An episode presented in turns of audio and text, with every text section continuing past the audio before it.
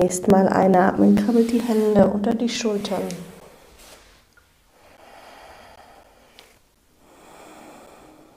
Fädelt euren Atem durch die Enge in den Bauchraum. Lasst euren Brustkorb sich füllen, immer noch offene Augen, weicher Blick, aber wach.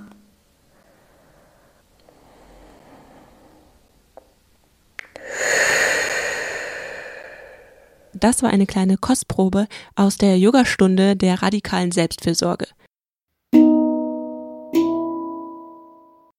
Lynn, du bist Yogalehrerin und Heilpraktikerin und Mitglied beim Aufbegehren Kollektiv Freiburg. Und ich wollte wissen, was eure Yogastunde denn so besonders macht und von anderen herkömmlichen Yogastunden unterscheidet. Ähm, also ich glaube, was mir einfach besonders wichtig ist beim Yoga-Unterrichten, ist, dass es darum geht, zu sich selbst zu kommen und ähm, ja, dass es eben nicht darum geht, irgendeinem Ideal zu entsprechen, sondern geht zu fühlen, was ist eigentlich gerade in diesem Moment. Und ich glaube, da gibt es auch andere Yoga-Lehrerinnen, die darauf einen Fokus legen. Ja, ich verstehe Yoga als Teil von einer Kapitalismuskritik. Und das macht es, glaube ich, auch besonders, dass ja, dass im vor allem Neokapitalismus, also in dem Wirtschaftssystem, in dem wir gerade leben, es immer darum geht, weiter, höher, mehr, besser zu sein. Und das ist so diese, dieses Credo von, es ist nie genug, so wie du bist, ist auf jeden Fall noch nicht genug, nicht gut genug, nicht schön genug. Und ich versuche die Überstunden so zu gestalten, dass wir in so ein Wahrnehmen kommen von doch, es ist genug. So, da, wo ich jetzt gerade bin, ist es genug und ich bin genug und ja. Aber wäre es da nicht eigentlich überzeugender, wenn ihr euch zum kollektiven Chipsessen auf der Couch verabredet, anstatt dann wieder sportlich zu sein und wieder was zu machen? Guter Punkt. Auf irgendeine Weise, ja, hast du recht. Ähm, und dann spielt er aber schon auch sowas, und das finde ich ist voll so die Gratwanderung. Das Chipsessen auf der Couch ist, glaube ich, auch mal voll okay, aber ist langfristig natürlich irgendwie ungesund. Und was gerade ja passiert, ist, dass vieles von diesen sogenannten gesunden Dingen halt für den Arbeitsmarkt genutzt wird. Das heißt, die, die Idee ist, du solltest nicht auf, dem, auf der ähm, Couch sitzen, um Chips zu essen, weil du dann krank wirst und dann nicht mehr zur Arbeit gehen kannst und das ist schlecht. Und ich würde auch sagen, ist es schon auch schön, wenn wir uns gut um unseren Körper kümmern. Und zwar weil wir am Leben sind. So, und weil ich irgendwas mit diesem Leben und einem gesunden Körper machen möchte. Und im Optimalfall möchte ich Menschen dazu unterstützen, einen gesunden Lebensstil zu führen, damit sie Kraft haben für das Engagement und was sie in die Welt bringen möchten. Sei es Aktivismus im klassischen Sinne oder vielleicht einfach eine gute Lehrerin zu sein oder ein guter Arzt, Ärztin. Ja, also eher aus so einem, so einem Gedanken heraus sich gut um sich zu kümmern. Du hast das jetzt gerade schon ein bisschen angesprochen, ähm, eine Ärztin oder eine gute Lehrerin zu sein. Ich stelle es mir so vor, dass das eher eine sehr privilegierte Gruppe ist, die vielleicht zu dir kommt, um Yoga zu machen. Ja, das sehe ich auch so. Wäre es nicht schön, mehr Leute integrieren zu können? Voll. Da, wenn du da gute Ideen hast, wie das möglich ist, ähm, höre ich das voll gerne. Also ich merke, dass wir da viel für eine obere Mittelschicht denen es meistens eh schon gut geht, dafür sorgen, dass es denen noch besser geht.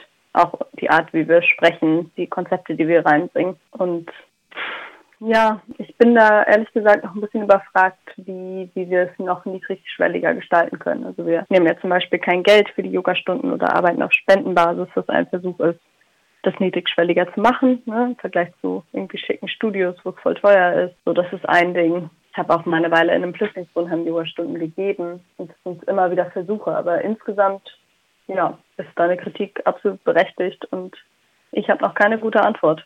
Ja, die finden wir vielleicht noch. ja.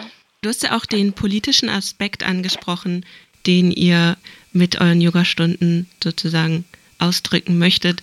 Aber angenommen, meine Ressourcen sind jetzt da, ich habe die Zeit und ich habe das Geld, also vielleicht auch für eine Yogamatte oder was man halt so braucht, aber ich schaffe die Verrenkung einfach nicht. Bin ich da nicht politisch? äh, nee, bist du nicht. Es geht nämlich nicht ohne Verrenkung.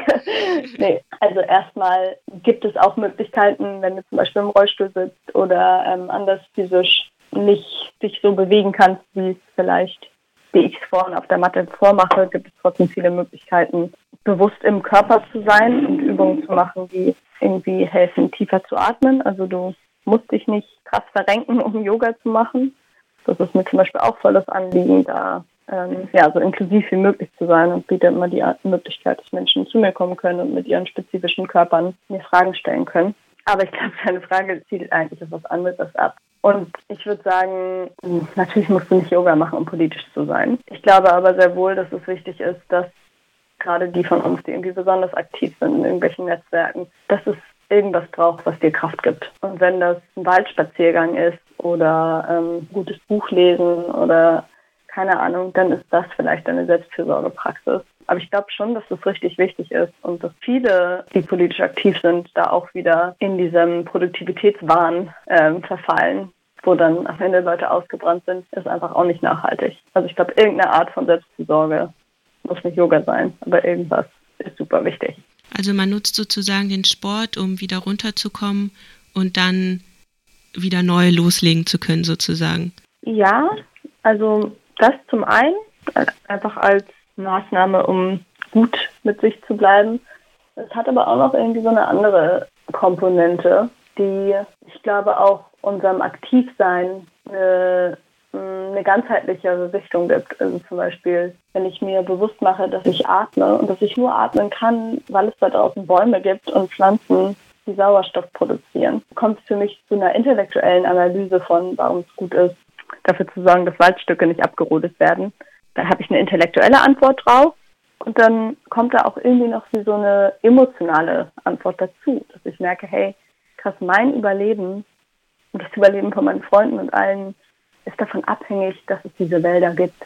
Ja, vielleicht ist es deswegen auch, dass ich sagen würde, Yoga oder eine achtsame Art, Sport zu machen, hat noch die Möglichkeit, noch eine weitere Ebene mit reinzubringen, die mir vielleicht hilft. Kann diese Selbstfürsorge vielleicht auch in so eine Selbstverhätschelung ausatmen und dann eher zum Hemmnis werden, wenn man politisch aktiv sein möchte. Was meinst du mit Selbstverhätschelung? Ja, dass man sagt, ach ja, okay, das brauche ich jetzt aber, die Pause. Und dass man dann vielleicht zu sehr einfach in seinem eigenen Kosmos lebt und zu sehr die Bäume beobachtet und zu sehr auf sich beruht ist und dann vielleicht das drumherum verpasst. Also ich glaube, das ist eine, irgendwie eine große Angst, dass das passiert, dass wenn wir uns irgendwie uns erlauben, uns selbst zu verhätscheln, wie du es nennst, dass wir in so eine Faulheit kämen oder nicht mehr, nicht mehr handeln. Und ich glaube ehrlich gesagt, das stimmt nicht. Also mein Erlebnis ist ja, vielleicht stehe ich weniger auf Demos als andere Menschen, weil ich öfter auf der Yogamatte stehe. Und ich glaube aber, dass es, ich kann es nicht beweisen, dass es vielleicht eine längere, einen längeren Atem mit sich bringt. Was ich eben schon meinte, irgendwie eine fundiertere Art, das zu tun. Und ich glaube auch, dass wenn du irgendwie anfängst mit sowas und dann merkst, boah, eigentlich brauche ich das vier Stunden am Tag, dann ist es vielleicht auch einfach gerade notwendig, da in diese Ruhe zu kommen. Und ich glaube, der Moment kommt. So, das, also mein Menschenbild, die meisten von uns wollen nicht ewig lange nichts tun. So. Und ich glaube, früher oder später kommt man wieder in eine Handlung. Auch wenn es vielleicht erstmal, wenn man sich so den Stecker zieht und sagt, ach, ich kann jetzt entspannen, vielleicht erstmal auch so eine Müdigkeit kommt, ein Bedürfnis nach, uff, doch, das tut mir gerade gut. Aber kann ich natürlich nicht beweisen. Vielleicht